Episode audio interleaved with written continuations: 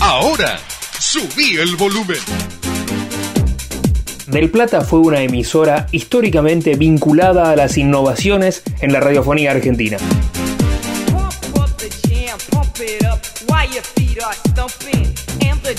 Fue la primera en comenzar a transmitir en frecuencia modulada allá en la lejanía de 1969. Y le dio un giro también cuando transmitió en duplex AM y FM en los años 80 y fue quien le dio cabida a jóvenes como Lalo Mir y Elizabeth Bernassi en la década del 80 para que comenzaran su camino y su huella en la radio argentina.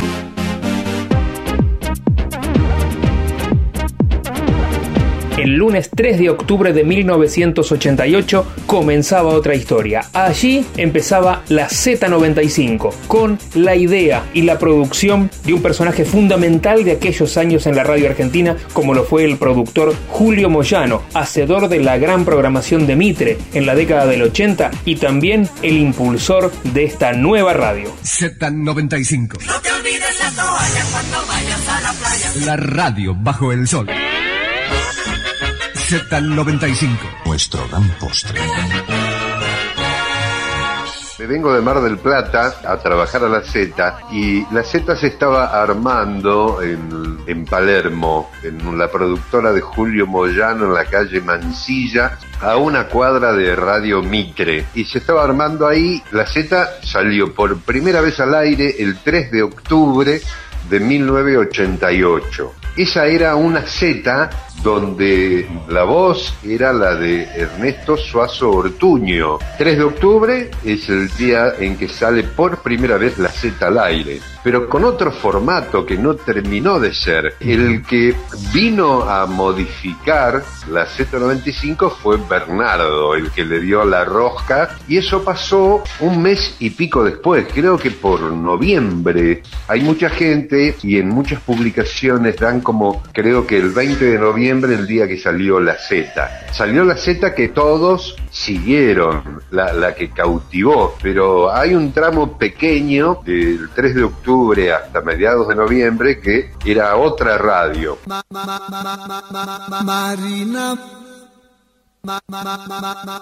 Marina.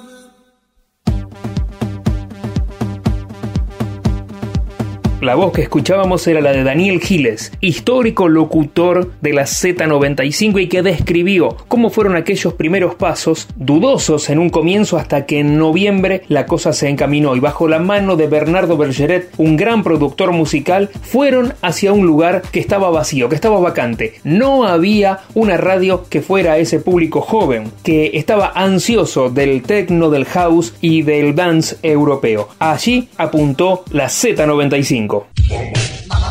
Hay que pasar el verano. Y nada mejor que pasarlo en la Z. No te olvides la toalla cuando vayas a la playa.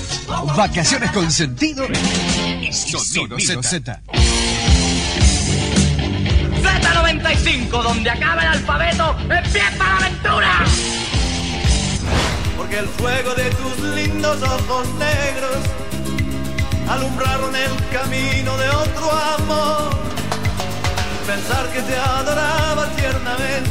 Hubo muchas personas involucradas en el gran éxito de la FM de Radio del Plata, pero sin duda hay dos voces que quedaron marcadas históricamente. Dos conductores, dos locutores con maneras de ser totalmente distintas al aire, pero que son marcas registradas de la Z95. H. Scanner, que ya tenía varios años en la emisora, y un joven, Bebe Sanso.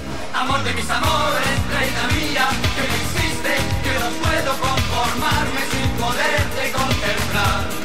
En realidad, lo sorprendente fue quizás la aparición del personaje H. Scanner en la Z95. Pero el locutor ya estaba en Radio del Plata. Yo llevaba años eh, trabajando en la emisora desde 1981.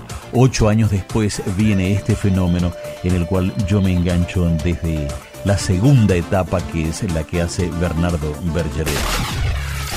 Elegimos al fanático de la Z. Yo estaba trabajando en Radio del Plata cuando me enteré del proyecto Z95. De hecho, el locutor de turno que hacía el libro de guardia de la Z, de la primera, porque hubieron tres etapas, eh, fui yo. Yo estaba al lado de eh, los marplatenses que habían armado este gran proyecto con Julio Moyano. Y comienzo en la Z95 porque en diciembre el equipo de marplatenses se va a su ciudad a festejar las fiestas con su familia y me dicen a mí que me quede. Y salí al aire la primera vez un sábado a las 8 de la mañana y el teléfono sonó en la radio.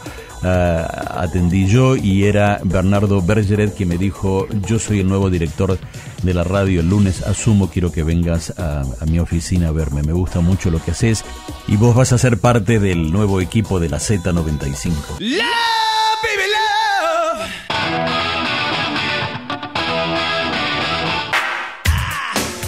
yo tenía vinculación por mi hermano, que es músico, con cierto ambiente del rock, este, del movimiento punk de aquellos años, a través del sello Radio Trípoli, Walter Cole y Chuchu Fasanelli. En un momento charlando con ellos me dicen, mira que si vos pudieras conseguir un espacio de radio, nosotros podríamos bancarlo. Entonces me pareció que estaba piola y con ese proyecto empecé a tocar algunas puertas. Me acuerdo de una entrevista con el Cholo Gómez Castañón este, en Continental, cosas por el estilo, y un día caigo a lo que era la flamante FM de Del Plata en aquellos años, que era la Z95. Había empezado un mes antes y no quedaba claro de, qué la iba esa radio, musicalmente todavía, y yo fui a vender mi. a vender. A decirles, yo tengo este, este proyectito y a ver si había espacio como para decir, mira, yo acá hay una discográfica que me puede apoyar y acompañar. Y tuve la entrevista y, me escucharon y me dijeron, mira, la verdad el proyecto no nos importa, pero ¿lo conducirías vos? Yo sí, sí, sí, claro.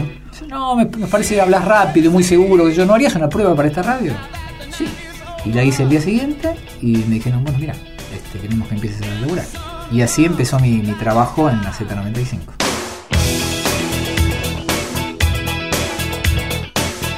Allí los escuchábamos a H. Scanner y a Bebe Sanso relatar cómo fueron aquellos comienzos de cada uno de ellos en la Z95 que rápidamente iba a ganar muchos adeptos. La clave cuando todas las radios se fueron de vacaciones y levantaron su programación habitual, la Z, que recién había comenzado a dar sus primeros pasos a fines del 88, apretó el acelerador y no paró nunca más. El éxito de la Z se da en menos de tres meses. Se van todos de vacaciones y cuando las radios bajan la palanca y dicen esperamos hasta marzo para largar, largar una nueva programación, la Z sale en el medio del verano cuando teóricamente en radio no hay nada. Es decir, nosotros atacamos cuando nosotros estaban durmiendo. Cuando regresan los competidores nuestros y empiezan con su programación, nosotros ya éramos número uno con más de 20 puntos de rating, con más de un millón y medio de, oyentes. Es decir, la Z explotó en menos de tres meses. Y fue en medio del quilombo que había en el país. Increíble.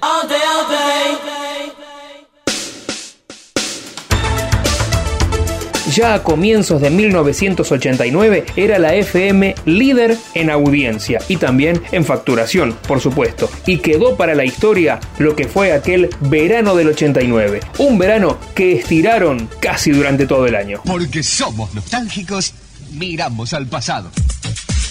Las vacaciones del 89. El 21 de marzo, durante todo el día, recordamos aquel fantástico verano del 89. La música que te marcó en las vacaciones que pasaron. Un verano para recordar. Hasta el último día de verano, tenés tiempo para escribir a la Z votando por tu tema favorito en las inolvidables vacaciones del 89. El 21 de marzo revivimos el verano en la Z, porque el otoño puede esperar hasta el 22.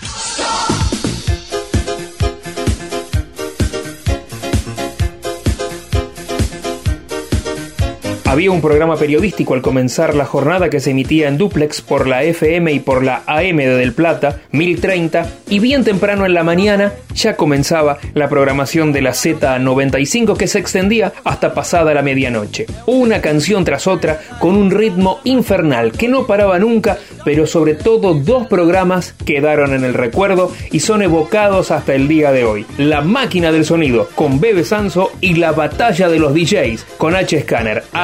Recuerdan los protagonistas cada uno de sus envíos. La máquina del sonido no para su marcha. Enseguida volvemos en la tarde de Coca-Cola. Música para sentir de verdad.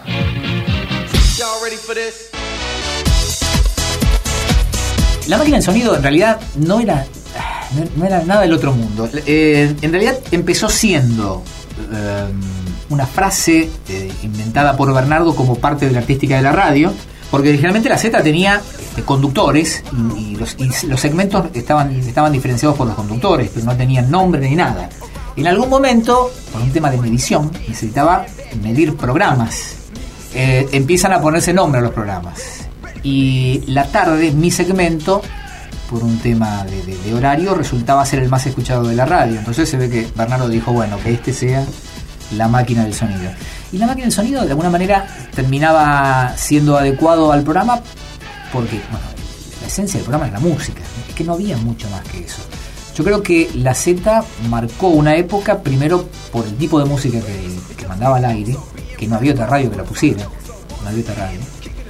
Y porque indudablemente le dio, canalizó la necesidad de un montón de pibes y pibas que bailaban eso en las discotecas los fines de semana, pero no tenían una radio donde escucharlo.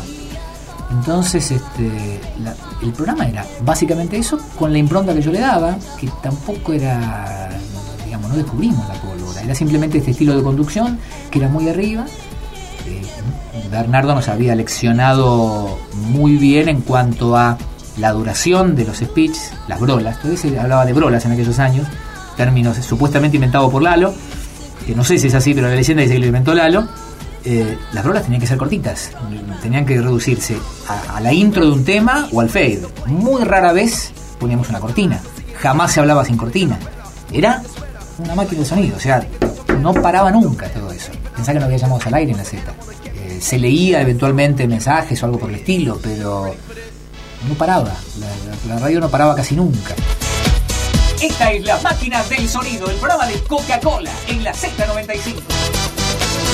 Prepárate. En marzo la Z pone en marcha la batalla de los DJs.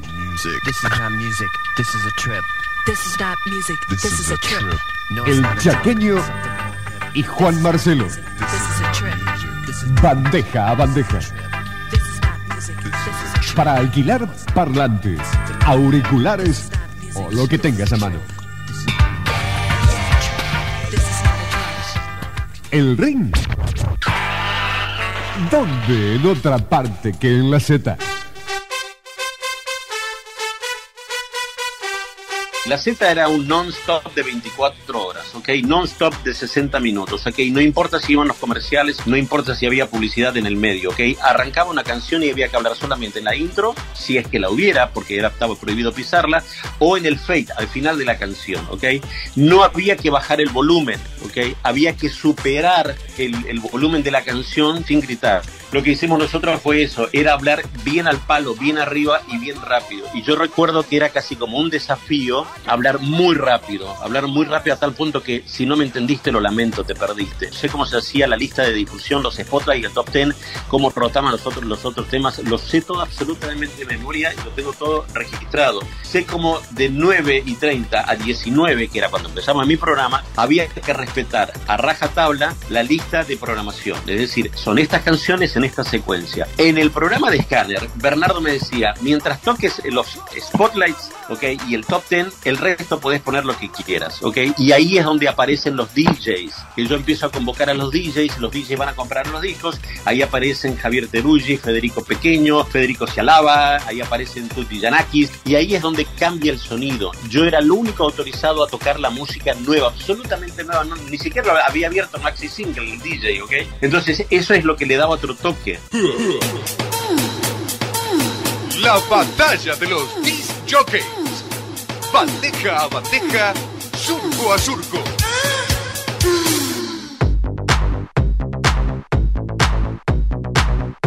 Todas las leyendas tienen su parte secreta, esas que nadie conoce. Y para esos momentos, para esos detalles, siempre hay una persona indicada. En este caso, no es más ni menos que el genial operador Javier Bravo, un maestro en lo suyo que uno de sus primeros pasos relevantes en la profesión fue en la Z95. Él nos va a detallar cómo eran algunos de esos aspectos no conocidos y gracias a su testimonio conseguimos la pieza que nos faltaba en el rompecabezas de la historia de la Z95. Comencé en Radio del Plata, lo que en aquella época también era- en la FM era la Z95, en el año 89. Eh, yo me había quedado sin trabajo en otro lugar, me dijeron que ahí buscaban operadores, así que bueno, así fue mi, ingreso a la a Radio del Plata. A veces hacía M, había- a veces hacía FM. Mucho se habla de la Z95. Para aquellos que eran jóvenes en aquella época es fácil saber lo que era. Una radio que pasaba música moderna, música que no pasaba otras radios. Lo que hoy en día se conoce como la música ochentosa, básicamente tuvo fundamento en esa radio. Un ejemplo de los temas que se pasaban en esa radio y que no se pasaba en ninguna otra, a veces hasta por vergüenza, por ejemplo, Tarzan Boy. Según tengo entendido, esa radio fue una radio, la primera radio que se armó en función a una especie de, de investigación de mercado. Los temas que se pasaban tenían que ver con lo que esa encuesta, ese trabajo de investigación había dado como resultado. Eso era lo que podía pegar. La radio no tenía muchos temas, realmente no había enorme cantidad de, música a pasar. Creo que eran, no sé, no más de 70 temas los que rotaban. En general una radio se hace entre 500 a 600 temas, no más que eso, y no menos que eso. Bueno, esa tenía 60, 70 temas, eran los mismos temas que rotaban todo el día. Recuerden que era una época donde la música solamente llegaba a través de un formato físico, o sea, el disco. Uno no podía investigar y simplemente bajarlo de internet, no existía internet. Otro de los temas importantes a tener en cuenta a la hora de eh, hacer una radio es la técnica. Esa radio tenía la particularidad de que la técnica era pésima, pésima. Las caseteras no andaban, estaban fuera de, de velocidad. La mayor parte de los temas estaban en cinta abierta. Entonces para ir de un tema al otro, a veces estaban dentro de la misma cinta. O sea, había que pegar dos temas en una misma cinta.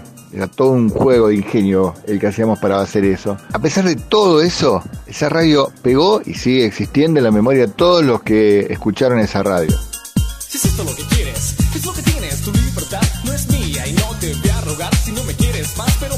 Varios elementos confluyeron para el éxito de esta radio. La idea de Julio Moyano, la impronta de Bernardo Bergeret, las voces identificatorias, pero también la artística, que fue vital para reconocer enseguida a la emisora. Otra característica importante que tuvo esa radio fue la artística. La artística estaba eh, a cargo de Eduardo Budiño, un gran operador, un gran operador que en la época donde todo era analógico implicaba una gran velocidad de movimiento de manos. Que disparar grabadores, cintas abiertas, había que disparar discos, todos al mismo tiempo, cerrar y bajar potes. Todo lo que hoy en día se hace de manera automática en un Sanford o en un en algún otro sistema de edición. En esa época se hacía todo el momento. Si te equivocabas, había que empezar de nuevo porque arruinabas la, la grabación. Y otra cosa fundamental, lo que se bailaba en los boliches no había dónde escucharlo y la Z ocupó ese lugar.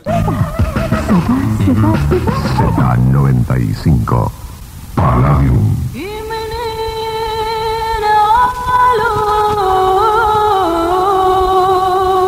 De 22 a 5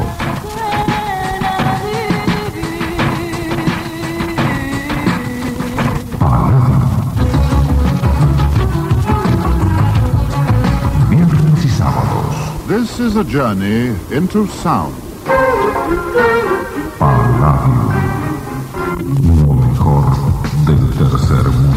Los lugares de moda, VA en Las Heras y Ayacucho, La France en Sarmiento y Montevideo, Bulldog en Talcahuano y Paraguay o Engelberg en el barrio de Palermo en la calle Arce eran los lugares donde los jóvenes bailaban al ritmo del house que después escuchaban en la Z95. La Z se estira. Desde ahora, todos los días, continuamos hasta las 5 de la madrugada. De lunes a viernes, como siempre, comenzamos a las 9 y media de la mañana. Sábados y domingos, te despertamos a las 8. Z95 La mejor sorpresa que te llevaste al volver de vacaciones. Como siempre ocurre en la Argentina, el éxito muchas veces es mirado de reojo y cuestionado y enseguida se le empiezan a buscar los peros. Eran muy atacados por el tipo de música que decían que no era música elaborada la que se escuchaba por el dial en el 95.1 allá por 1989. Y obviamente hubo una gran rivalidad y por supuesto fue con Rock and Pop, que había tenido un suceso similar en sus comienzos en aquella irrupción en 1985, aunque claro, en gustos musicales estaban en las antípodas. ¿No era así, Bebe Sanso? Al que no lo vivió, no se acuerda. Y yo veo ahora, ponele, el, el house organ, digamos, de, la contracultura era el sí de Clarín, digamos. Es curioso viéndolo ahora, pero era así. Y eh, me acuerdo que, digamos, todo, todo, todo apuntaba a, reivindicar lo que era rock y a castigar a todo lo que era música electrónica a despreciarla por falta de elaboración y todo lo demás. Y hoy veo, hoy ves el C de Clarín y ves este a, no sé, decímele, no sé, David Guetta en la tapa, ponele, con grandes notas digo, miércoles cómo ha cambiado todo. Pero en aquella época era muy fuerte, era Boca River eso. Era Boca River, y era Boca River feo de, y fuerte, cosas de Chevrolet Ford. O sea, vas por la calle, vas por la calle y te escupían. Eh, vos, el de la marcha, ¡pum! Era fuerte.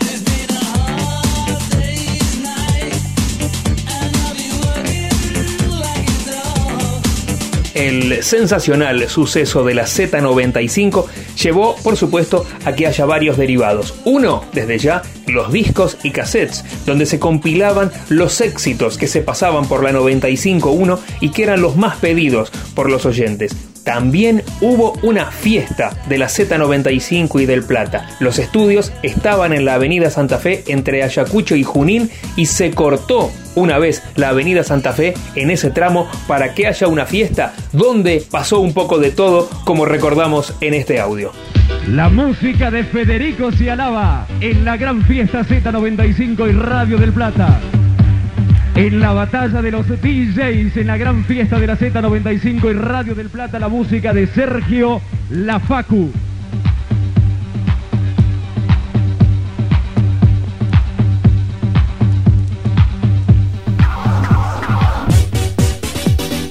Z95 presenta el 12 de mayo, el Estadio Obras, convertido en una gigantesca discoteca. Tú eres para mí lo que siempre soñé. Tú eres para mí lo que llamo mujer. Otros íconos fueron la Warehouse Party el 12 de mayo de 1990 ante un colmado estadio Obras donde concurrieron muchos de los músicos más requeridos en aquel momento por la Z95 y el bonus tracks. Con Guillermo Vilas y Michelle Tomasevsky. La presentación de Guillermo Vilas, recién retirado del tenis y también sumándose en aquel momento. Primer Warehouse Party en Argentina, con el auspicio de Fiorucci. Este es el programa que tiene tu misma onda. La Z en TV. Con las bandas que mejor suenan. Los temas que están pegando fuerte. Los mejores videos llegados al país. La Z en TV. Los más votados en el top 10. Repasando la nostalgia. Flashback. El video Megamix. Y los estrenos de la semana. La Z en TV. De lunes a viernes a las 6 de la tarde. Por Canal 11 Telefe.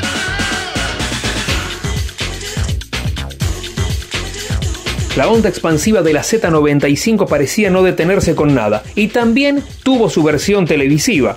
Canal 11, que recién había sido privatizado y comenzaba a utilizar la denominación con la que la conocemos ahora, Telefe, le hizo un lugar en su nueva programación. La primera emisión de la ZTV fue el lunes 2 de abril de 1990. Gustavo Yankelevich era el programador y armó una tarde bien variada para todos los públicos. A las 13 el noticiero, a las 14 los chimentos de indiscreciones, a las 15 el programa para la mujer, utilísima con su correlato en la novela Valeria que venía a continuación. A las 17 era el turno de los chicos con la ola verde y a las 18 la Z TV. Sí, sí, sí. Mira, mira, mira cómo pega. La Z TV. Depeche Mode, una banda originaria de Basildon, Inglaterra, que lleva 10 años de trayectoria y que está en estos momentos en la cima de los rankings internacionales. Integrada por Martin Gore, Eh, David no sé, vos sabés, yo no sé. Eh, Alan Wilder y eh, Andy Flex. Es impresionante, sos la Biblia. Dale. Depeche Mode que la semana pasada editó en Inglaterra eh, su nuevo álbum cuyo título es Violador y hoy estrenamos el segundo corte Disfruta del silencio. Pero eso no es todo. No, los estrenos de ZTV no es la única, la única sección, hay otras cosas. Tenemos los top 10, los flashbacks y el video Megamix. ¿Qué es el video Megamix? Impresionante. Mejor no hablar demasiado, pero eh, les anticipo que va a ser una de las secciones de las que más se va a comentar del programa ZTV. Bueno, nos presentamos. Él es H. Scanner Eh, yo soy Bebe Sanso. y yo soy Romina, de la Siempre- Z95. siempre lo sospeché. Sí, sí, ¿no? Siempre. Bueno, eh, mucha mer para empezar. Eso, ustedes que están en casa, juntos. crucen los dedos y es nuestro primer programa, así que hagan fuerza. Ahora sí, la ZTV se pone en marcha. Casi del mismo modo que llegó a los primeros lugares, fue languideciendo tan rápidamente la Z95. Pero por algo, pasados más de 30 años, hay una gran legión de adeptos que aún sigue recordando aquella música y lo que significó la Z95 para una generación de jóvenes y de adolescentes. Para muchos de los que lo vivimos, cualquier canción nos remite a cuando corríamos a poner el 95.1 del dial y por buena parte de nuestra vida será la banda de sonido. Gracias por aquellos momentos y gracias también por acompañarnos a tararear y que por mucho tiempo sea en nuestra vida la máquina del sonido. El sonido de la Z. La radio que puso en marcha la marcha.